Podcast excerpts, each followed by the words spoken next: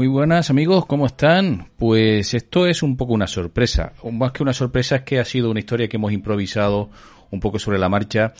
Y bueno, si nos ha ocurrido que aprovechando estas fechas, ya eh, en esas fechas previas a la celebración de Halloween, y con esta, con este evento que ha organizado la plataforma Evox dentro de su semana de terror Evox 2022, donde pues bueno, múltiples podcasts están colgando pues episodios eh, con eh, temática de terror, ¿no? Con temática de leyendas urbanas, fantasmas, etcétera.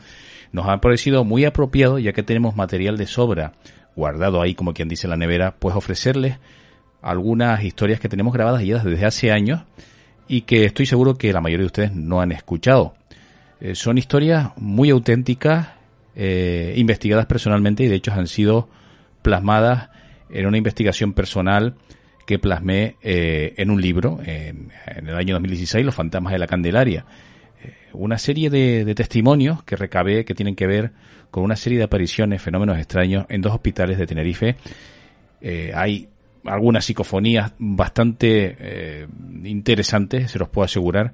Yo creo que son tres historias que les va a gustar, tres episodios. Hemos dividido esta, esta entrega en tres, en tres partes porque, porque, bueno, es la mejor forma, creo yo, de disfrutarla. Una es la que van a ir eh, escuchar a continuación, en cuanto yo acabe esta locución en, en, un minuto. Y las dos siguientes eh, se emitirán, estarán subidas a la nube el próximo sábado 29 y el lunes 31, justo en la propia fecha de celebración de Halloween.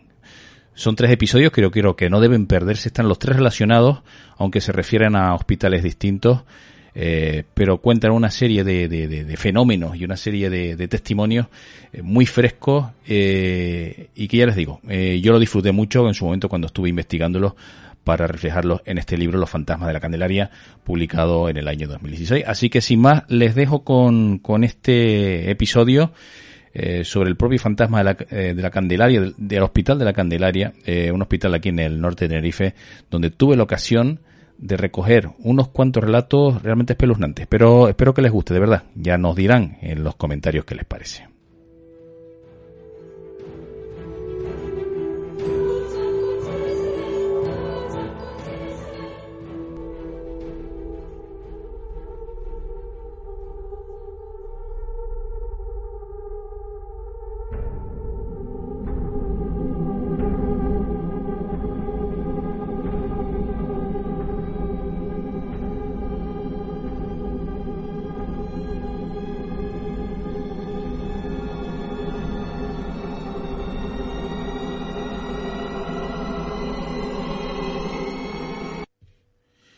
En noviembre de 2016, hace casi tres años, publicamos un libro, el compañero mm, Alfredo Moreno y un servidor, un libro que se llamaba Los fantasmas de la Candelaria, con la editorial 2.0 eh, Books, eh, una eh, editorial, una pequeña editorial aquí de Santa Cruz de Tenerife. Y la verdad es que el, el libro, mm, pues tuvo, nos sorprendió la acogida que tuvo, no se vendió mal eh, casi acabó las tres, las tres ediciones. mostró un gran interés por parte del público, la gente sobre todo curiosa eh, con los enigmas de, Canarias, ¿no? Con las historias que se cuentan sobre eh, leyendas, fenómenos paranormales, acontecidos en particular aquí en Tenerife, pues mm, se, se, mostró muy, muy receptiva a, a lo que se contaba en el libro. El libro venía a ser la culminación de, pues se publicó en 2016 y echó a andar, lo, las primeras ideas echaron a andar allá por el año 2012. Venían a ser eh, la culminación de cuatro años de investigación, documentación y redacción de un texto que la verdad el libro pues eh, es un libro pues eh, que no es precisamente un, un tocho, ¿no? Es un, es un libro que no llega a 200 páginas, pero vamos, que lo que tenía que contar lo cuenta, pensamos que bien, eh, de manera bastante concisa y, con un buen número de casos relativos a una serie de fenómenos, un buen número de historias relativas a una serie de fenómenos que se daban en dos hospitales, en el Hospital de la Candelaria y el Hospital del Tórax.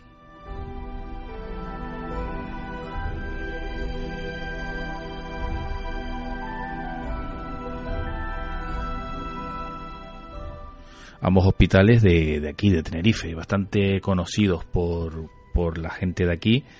Eh, y como se pueden imaginar ustedes, porque esto pasa en casi todos los hospitales de cualquier lugar de España y cualquier lugar del mundo, donde hay hospitales, pues hay historias eh, que hablan de muerte, historias eh, que tienen que ver con el dolor, con el sufrimiento en muchas ocasiones, y por tanto mm, eso genera, es un caldo de cultivo perfecto para que proliferen todo tipo de leyendas, y no tan leyendas pensamos nosotros, historias, historias personales, eh, historias pues auténticas, ¿no? Eh, con testigos con nombres y apellidos que con toda sinceridad mm, cuentan lo que vieron y lo que vieron en muchas ocasiones eh, son fenómenos que no corresponden a lo que a lo que veríamos hoy en día cualquier fenómeno conocido por, por la ciencia cabe imaginar que muchas veces la sugestión cabe imaginar todo tipo de hipótesis pero lo que sí podemos asegurar es lo que, lo que se cuenta en ese libro,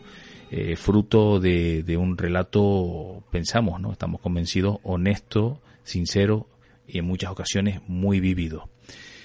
Decimos que eh, hablamos sobre dos hospitales, la Candelaria, el Hospital de la Candelaria, en Santa Cruz de Tenerife, en el barrio de Ofra, y eh, el Hospital del Tórax, cerca del Hospital Universitario de Canarias, eh, pues también en lo que es la montaña de Ofra, ¿no? Mm, yendo como de Santa Cruz a la laguna, a medio camino, muy cercano a la autopista del norte, la TF5, eh, un pequeño hospital que tiene pues sus setenta y pico de años ya, ¿no? El Hospital de la Candelaria pues es un hospital más moderno. Mm, vamos a dedicar este programa y algún otro que venga a continuación a hablar de este libro, porque si bien es cierto que en el libro hemos condensado una serie de relatos, una serie de entrevistas, una serie de testimonios, se nos han quedado fuera bastantes cosas, bastantes cosas que vamos a aprovechar este tiempo de radio sin ninguna prisa para irlas desglosando aquí. Hablamos de historias que tienen que ver con grabación de psicofonía, con eh, aparición de seres fallecidos, eh, aparición de seres eh, de leyendas, seres legendarios o seres, entidades fantasmales a los pies de la cama de los pacientes. Hablamos de sensaciones, hablamos de un montón de cosas que yo creo que van a interesar mucho a la gente que esté interesada no solo en, los temas locales, los temas de Canarias, sino en general a toda la fenomenología que transcurre en el interior de, de los hospitales. Este primer bloque vamos a centrarlo en hablar eh, sobre el hospital de la Candelaria, de Nuestra Señora de Candelaria, eh, más concretamente, así se llama, en eh, Santa Cruz de Tenerife, como decíamos, en el barrio de Ofra. Aquí registramos, sería la, primera mitad del libro, ¿no? La segunda, la del Hospital del Toras, que quizás lo que se cuenta sobre el Toras es aún más grave, más intenso y más trascendental, lo dejaremos para un segundo bloque más adelante. Pero lo que ocurrió y lo que registramos en el Hospital de la Candelaria tampoco eleva la saga. El Hospital de la Candelaria es un hospital es, que consiste en un edificio central y varios bloques de hospitalización. Es un hospital de cierta envergadura. Eh, en él puede haber trabajando uno, unas 3.300 personas aproximadamente y eh, pues alberga unas 900 camas, que no está mal fue inaugurado el 1 de abril de 1966, o sea que ya tiene sus 53 años. Eh, fue, pues, en, el interior de este hospital, de estas instalaciones, se produjeron una serie de reformas muy importantes en el año 1997. ¿Por qué menciono este dato? Pues porque hay una vieja teoría parapsicológica según la cual cuando en una casa se remueven los cimientos, suelen proliferar una serie de fenómenos paranormales que se pueden manifestar a través de fenómenos poltergeist, eh, fantasmogénesis, eh, objetos que se mueven, fenómenos eléctricos, etcétera, etcétera, etcétera. Y la verdad es que me llama la atención porque gran parte, o los, por lo menos los testimonios más importantes que hemos recogido, eh, se producen en torno a esta época, mediados de los años no, de la década de los 90, finales de esa década aproximadamente. Hemos hablado con eh, unos cuantos eh, unos cuantos trabajadores del hospital, enfermeros, médicos, pacientes y a cuentagotas nos fueron dando informaciones sobre fenómenos eléctricos, luces que se encienden y se apagan, corrientes de aire mm, que no provienen de ningún sitio puesto que están eh, todas las ventanas y las puertas cerradas, incluso algún episodio de la aparición de un extraño ser que la verdad es que nos dejó alucinados, sinceramente, y que viene a ser casi la guinda del pastel, ¿no? Un episodio recogido de primera mano a través de su, de su testigo principal, dos testigos, que lo hace especialmente importante, a través de, de una persona a la que hemos llamado Gonzalo. Por supuesto, todos los nombres que vamos a ir citando aquí eh, no son obedecen a las identidades de las personas que realmente nos contaron estas historias un poco para protegerlas porque pensamos que están en un entorno un poco delicado, ¿no? Para eh, que ellos abiertamente cuenten con su, con su nombre y apellido eh, esto, estos relatos.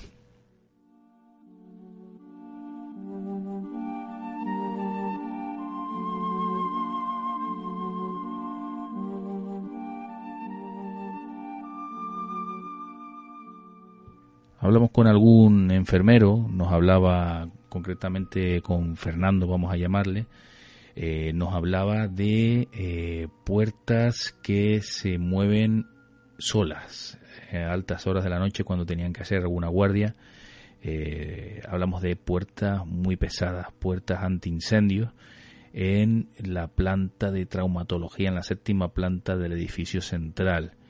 Esto, el, este chico, este joven pudo ser testigo ¿no? de, este, de estos eh, movimientos de, de puertas eh, sin que nadie las accionara y que al ser tan pesadas eh, este testigo no la no las achaca a, a, ninguna bueno a ninguna corriente de aire ni nada parecido también Fernando fue testigo de fenómenos eléctricos muy curiosos como que en la habitación 307 concretamente me decía de este bloque principal de la Candelaria eh, eh, cierta noche él hacía una ronda y apagó, la luz de una de las habitaciones donde habían unos pacientes.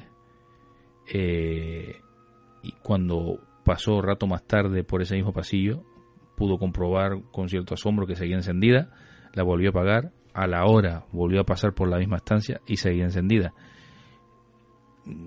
Con lo cual él se aseguró de que no ningún compañero había accionado la luz, preguntó a sus compañeros, a los pacientes, por supuesto, que, que estaban eh, en esa estancia, eh, negaron que ninguno de ellos eh, hubieran encendido esa luz y que se encendía sola. Bueno, cosas de este tipo son bastante frecuentes y bastante recurrentes en toda la literatura sobre fenómenos paranormales, casas encantadas y hospitales, especialmente hospitales de buena parte del mundo, como nosotros nos dimos cuenta a lo largo de, nuestra investigación, recopilando casos de, de un montón de sitios, ¿no?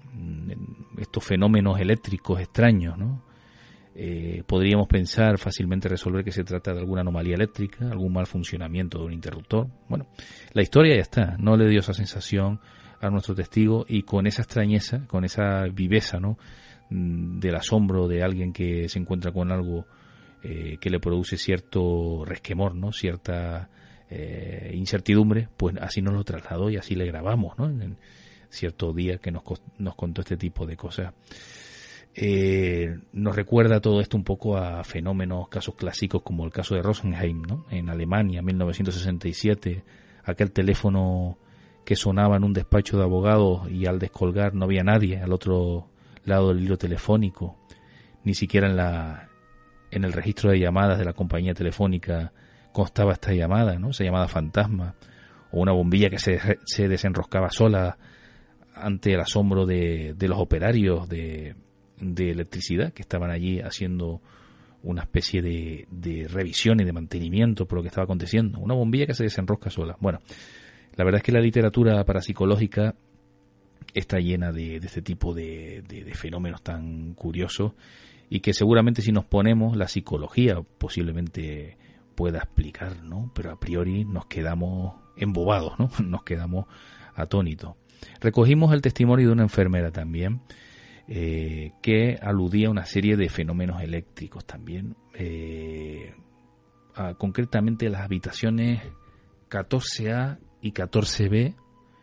No sabría ahora decirles de qué planta exactamente. Esta chica pues las tiene ubicadas. Esto ocurrió en tiempos más recientes, ya, ya entrados en la, en la década de 2000. Por ahí tengo notada la fecha, no, no, no la tengo aquí a mano. Pero, pero sí, ya entrada la fecha, eh, la década de 2000. Mm, habitaciones 14A y 14B. Un timbre que suena, el típico timbre este de, los, de los pacientes cuando quiere que acuda una enfermera pues para pedir lo que sea, uno, un vaso de agua o para pedirles que les acompañe al baño cualquier cosa. Eh, concretamente en estas dos habitaciones no había nadie y ese timbre sonó unas cuantas veces eh, con la lógica intervención de esta chica que acudió a, la habitación, a sendas habitaciones, además, y, no había nadie. Claro, imagínense el asombro, ¿no?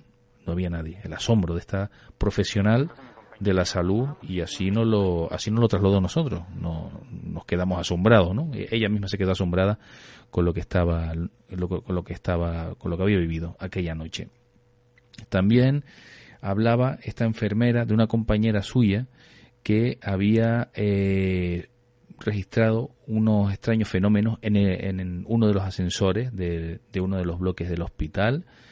Eh, concretamente, cuando bajó de la planta 6 a la 1, entendemos que es el bloque principal, más grande de, ese complejo, oyó eh, un silbido como de un villancico, ¿no?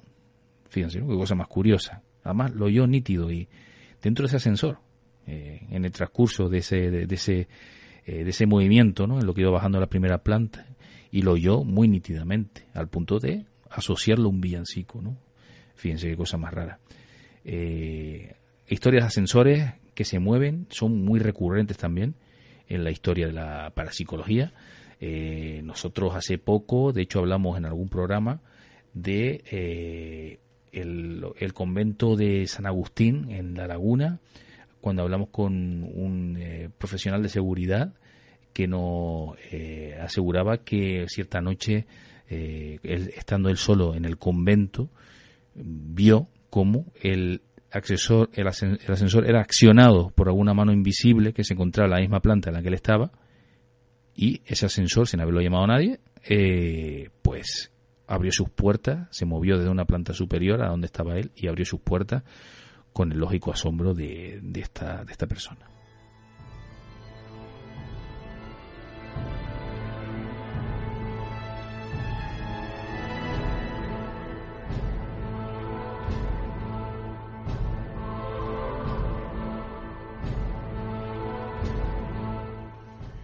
Historias de ascensores que se mueven solos, vamos, sí, hay, hay muchas. Eh, en hospitales de aquí en el Hospital de la Candelaria hemos hablado, el hospital, el convento San Agustín aquí en La Laguna, en Tenerife.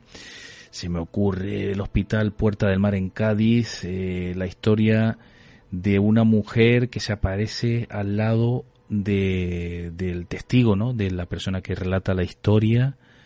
Eh, una persona, una mujer que es descrita como vestida de negro y con arrugas y que apareció de la nada, según, según eh, afirmó, relató este testigo, ¿no? O en ese mismo, en ese mismo hospital, en ese mismo ascensor, una, una monja que desapareció cuando la testigo estaba dentro del ascensor. Eh, al trasladarse junto con esta monja, la testigo se despidió de ella al llegar a su, a su planta y al despedirse vio que la monja había desaparecido eh, historias, historias que circulan en los pasillos de los hospitales y que mm, pues podríamos al intentar explicarlas, intentar razonar, eh, fácilmente la psicología, como decimos, podría tener alguna explicación, el cansancio de los trabajadores en las guardias, que la noche predisponga, ¿verdad? Pero es suficiente, ¿no? Este tipo de, de fenómeno psicológico para explicar con tanto detalle algunas historias como la que acabamos de comentar. Eh, y por qué una monja, ¿no? Y, no una persona ataviada de otra manera, ¿no? ¿Por qué ese grado de detalle en estas apariciones si efectivamente se achaca al cansancio y a alguna posible alucinación del testigo? Por otro lado, las teorías parapsicológicas hablan de eh, los fenómenos psicapa, ¿no? las psicorragias que se denominan. Estos, estas energías, eh, digamos, provenientes de la mente que pueden de manera subconsciente generar ciertos fenómenos parapsicológicos, parapsicológicos fenómenos poltergeist. ¿no? Estos, estos remanentes sí podrían afectar a las instalaciones del hospital. La propia mente del, del trabajador, ¿no? Del enfermero cansado, fatigado o sujeto a la, al estrés, a la tensión que supone el día a día en este tipo de trabajos podría generar pues cortocircuitos eh, u otro tipo de fenómenos. ¿no? Es decir, una teoría medio camino entre lo psicológico y lo parapsicológico. ¿no? Y por supuesto luego está la teoría más atrevida quizás y que más defienden cierto, cierto sector de la parapsicología, que es la, la espiritual, ¿no? Que estos fenómenos los provoquen los fallecidos, ¿no? Claro, pero ¿con qué propósito?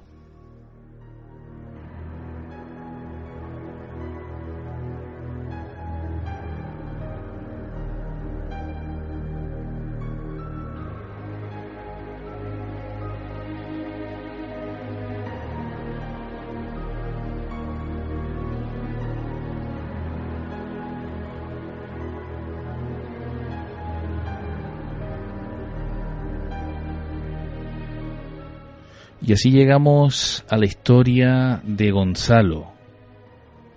Una noche de 1997, en la planta 3, justo antes de las reformas a las que yo aludía del Hospital de la Candelaria. Eh, en la planta 3, según me aclara Gonzalo, ahora está oncología médica, para darme más señas. Él es testigo de cómo con otra compañera, él estando de guardia, habían revisado todas las puertas, habían cerrado los accesos que tenían que estarlo y simplemente estaban sentados delante de una mesa con un pesado portón delante. Lo interesante de esta historia es que hay dos testigos. Serían en torno a las 2 de la mañana. Ellos observan cómo de repente el portón pesado que tienen delante de ellos una puerta de dos hojas pesadas, puertas antiincendios como describíamos anteriormente, de repente se mueve, pero se mueve mm, de golpe, se mueven como si alguien eh, las empujara desde el otro lado del portón, como intentando salir. Pero vamos a dejar que sea eh, el propio Gonzalo el que nos cuente, eh, nos relate cómo vivió aquella noche y qué fue lo que percibió. ¿No? Vimos algo. Yo no sé, yo no te puedo precisar si era una cara, no era una cara, algo era. De verdad que acojonante y perdón por la expresión, era, ¿no? Entonces, bueno, automáticamente esta puerta como no se puede abrir, se van para acá. Entonces se puso como el ascensor, un portazo fuerte, el ascensor llamamos seguridad, por si acaso hubiera un paciente dándose, seguridad se pone a revisar todos los complejos que tienen y no encuentran a nadie lo pueden interpretar como alguien que quería entrar por la fuerza, alguien que tenía desespero por entrar y en un momento dado, no sé, o bien, no creo que, no creo que nosotros lo intimidáramos, porque nosotros nosotros, nosotros éramos transparentes, vamos, el miedo que teníamos encima no nos podía calcular. Entonces nos asomamos y al ver, al notar que nosotros estábamos asomados, dejó, dejó de moverse. Bien porque se arrepintiera, porque no quisiera entrar, porque fue una llamada de atención, porque le llamaran, y eso no lo sé. Yo lo que sé es que al ver a nosotros, nosotros no nos acercamos a la puerta, nosotros llegamos a, la mitad de pasillo, tampoco somos tan valientes. Lo suficiente como para hacer acto de presencia y nos vimos y ver con mucha facilidad. Entonces, después de zarandear aquello, al vernos, aquello desapareció. Pero desapareció radio los como el viento,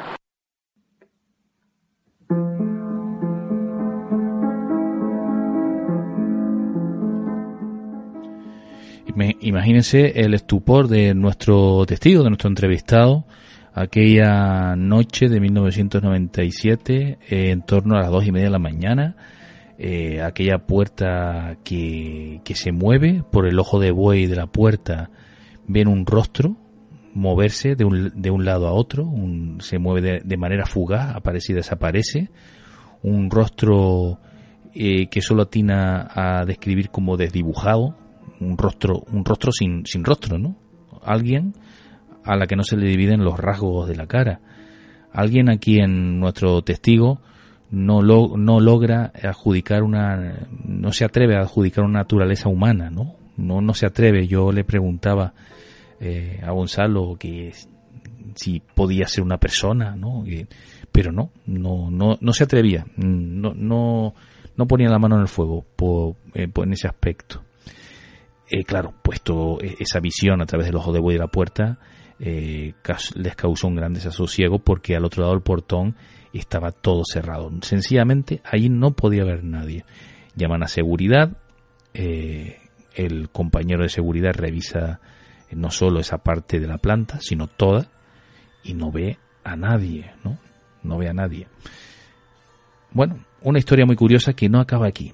Esa misma mañana, mm, ya terminando el turno, al abandonar su puesto de trabajo, al salir mm, por un pasillo hacia una zona más amplia que da la salida del hospital, eh, nuestro entrevistado, Gonzalo, eh, percibe algo que aunque pueda parecer una tontería lo que va a contar, realmente no lo es, porque la extrañeza y los detalles de lo que él percibió en una papelera normal y corriente, eh, realmente a él pues le dejó bastante perplejo y de hecho a día de hoy, eh, 20 años después, más de 20 años después, lo recuerda con una viveza extraordinaria. Vamos a ver qué nos cuenta exactamente Gonzalo sobre esa, esa extraña papelera. Fíjense lo que cuenta. No sé, pasamos no sé un poquillo difícil, las cosas como son. Bueno, entonces aquí afuera están los ascensores, ¿no? Y aquí hay una columna, y aquí están las salas de espera, ¿no? Donde hay un montón de sillas. Y aquí hay una papelera que está atornillada a la columna.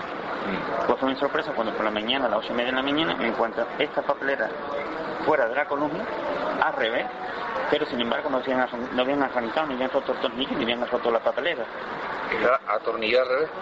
no, la habían sacado y estaba al revés. La papelera estaba suelta, pero no habían roto ni la columna, ni habían arrancado el clavo. Es como si, por ejemplo, yo qué sé, tú tienes una llave, quita la llave, saca, le das la vuelta a la papelera y vuelves a cerrar. No sé si me explico. Sí, sí, sí. La papelera estaba intacta, con su tornillo, pero al revés. Pero al revés. Y la, y la columna estaba sin ningún boquete. Nadie le había quitado el boquete. Nadie había roto la columna para sacar la papelera.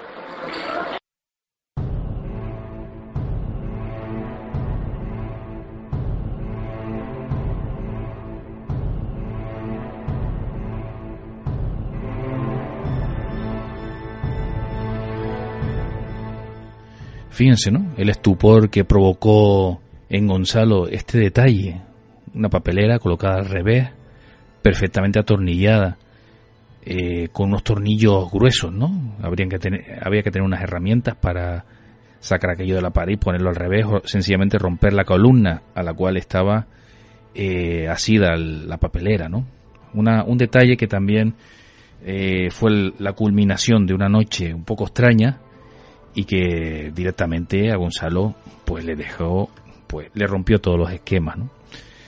Eh, nuestra historia nuestras leyendas o más que leyendas testimonios porque son emanados por personas con nombres y apellidos como decimos que no tienen duda a la hora de declarar de relatar lo que vivieron aquella noche no nuestro periplo no termina aquí porque hay más historias hay más historias tenemos eh, el testimonio de una joven enfermera, Arianna, a la que llamaremos Arianna, que nos relató, esto ocurrió en la planta 33, habitación 304, nos da detalles concretos, eh, nos relató un encuentro extraño con eh, un hombre que directamente no debía estar en esa, en esa planta.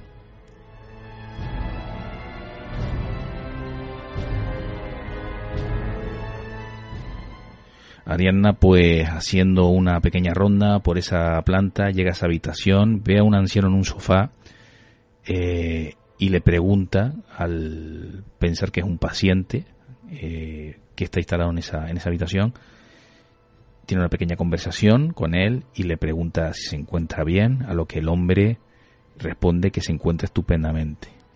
Arianna da la vuelta tras despedirse de este hombre, se da la vuelta y vuelve por el pasillo por el que había llegado, cuando al darse la vuelta de nuevo y volver a mirar hacia ese sofá en el que estaba el, anciano, con gran sorpresa comprueba que está vacío. Vuelve sobre sus pasos y en la habitación no había absolutamente nadie, tan solo una compañera, una compañera de trabajo, a la que le preguntó por este hombre.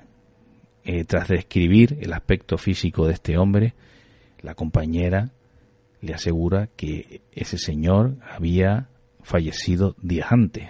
Imagínense, ¿no?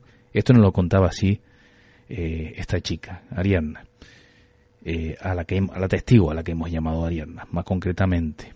Eh, se trata de un fantasma, de un espectro, ¿no? Un fantasma sería, según las viejas teorías parapsicológicas, pues el espíritu de los seres fallecidos que vienen a decirnos algo y los espectros serían esas películas que quedan grabadas en algunos lugares donde se han producido hechos luctuosos, hechos dramáticos, esas películas que se repiten, ¿no? Seguramente ese señor tenía el hábito de sentarse en ese sofá diario o de sencillamente moverse por, por ese lugar, ¿no? Por, en esa habitación eh, en la que él estaba eh, instalado en, sus últimos días de vida, seguramente. Seguimos con más historia. Nos vamos a la última planta del bloque central. Nos vamos a la planta de eh, psiquiatría. Eh, una planta que también tiene lo suyo. Se trata de un lugar que está sellado con dos pesadas puertas de plomo y que ya de entrada esas puertas producen eh, dar un aspecto que echa un poco para atrás, ¿no?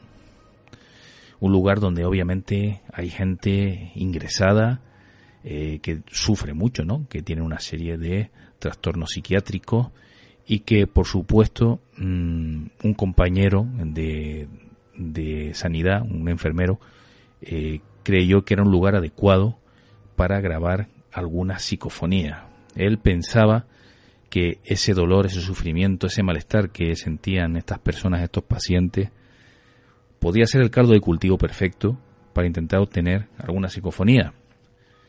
En algunas ocasiones dejaba algunas noches, cuando no había absolutamente nadie en esa estancia, dejaba una grabadora sonando eh, para ver si lograba registrar algo. Mayormente no lo conseguía pero en unas cuantas sí, eh, o logró una serie de registros sonoros. Eh, a, mí, me, vamos, me, pasó algunos, me envió algunos por, por email. Eh, muchas de esas psicofonías no, no las vi de gran interés, pero hubo dos que sí, pues prácticamente me helaron la sangre, para que, para que negarlo. Me dejaron, me dieron que hablar al punto de que yo le pregunté a este enfermero, a Gabriel, si, se había asegurado que efectivamente en esa estancia no había absolutamente nadie. Y él me confirmaba que sí, que él estaba solo en el momento de, grabar estos registros sonoros. Van a escuchar a continuación, van a escuchar dos psicofonías que nos han parecido muy muy interesantes. Una de ellas eh, se puede escuchar algo así como En Tierra la Paz. Eh, nos ha costado un poquito editarla para poder destacarla, pero yo creo que si afinan, si afinan el oído, eh, van a, van a escucharla con cierta claridad. Son psicofonías muy interesantes. Vamos a ponerlas varias veces de todas maneras. Aquí va la primera, Hospital de la Candelaria, eh, área de psiquiatría en Tierra La Paz.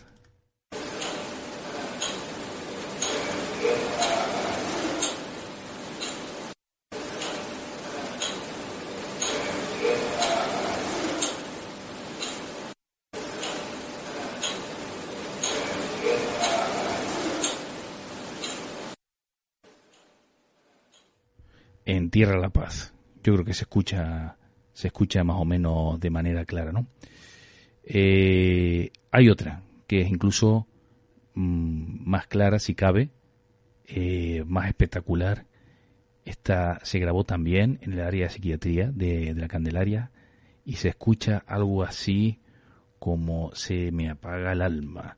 Se me apaga el alma. Además, fíjense se escucha una especie de coro como si fuera algo así como un cántico de una iglesia, ¿no? Bueno, fíjense, a ver qué les parece.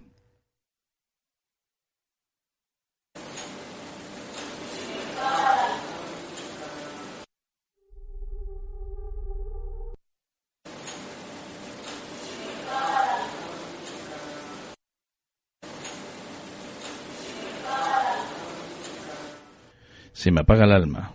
Bueno, está muy clara. Eh, es una especie de coro, ¿no?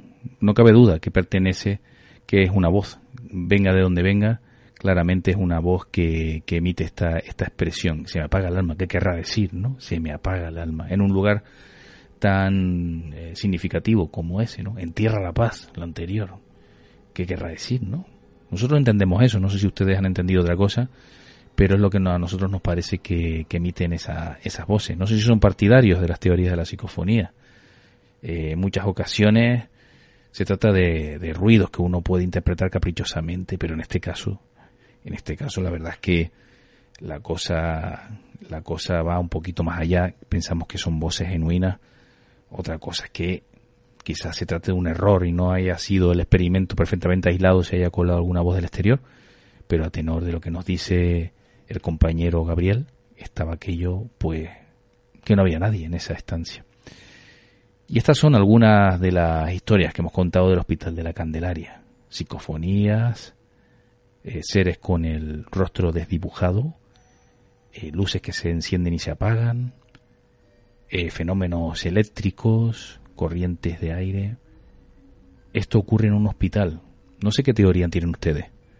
¿Sugestión? ¿Mera sugestión? Todo esto hay algo más.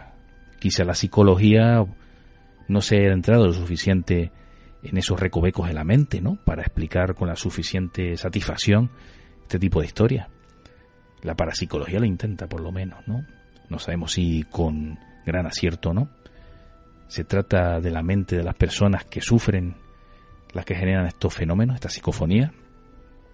Son realmente seres fallecidos que vienen a dar algún mensaje o se trata simplemente de la sugestión y el cansancio de los trabajadores, o, quién sabe, una combinación de todo ello, de todos esos factores. Este ha sido eh, el Hospital de la Candelaria, los fenómenos del Hospital de la Candelaria. Pero hay un segundo bloque que abordaremos, el Hospital del Tórax. Eh, un fenómeno, un hospital donde los fenómenos son aún más intensos, un hospital más antiguo y con más historia. Pero eso ya será en otro momento. Recuperaremos en otro episodio eh, esos otros hospitales de los que hay mucho que hablar.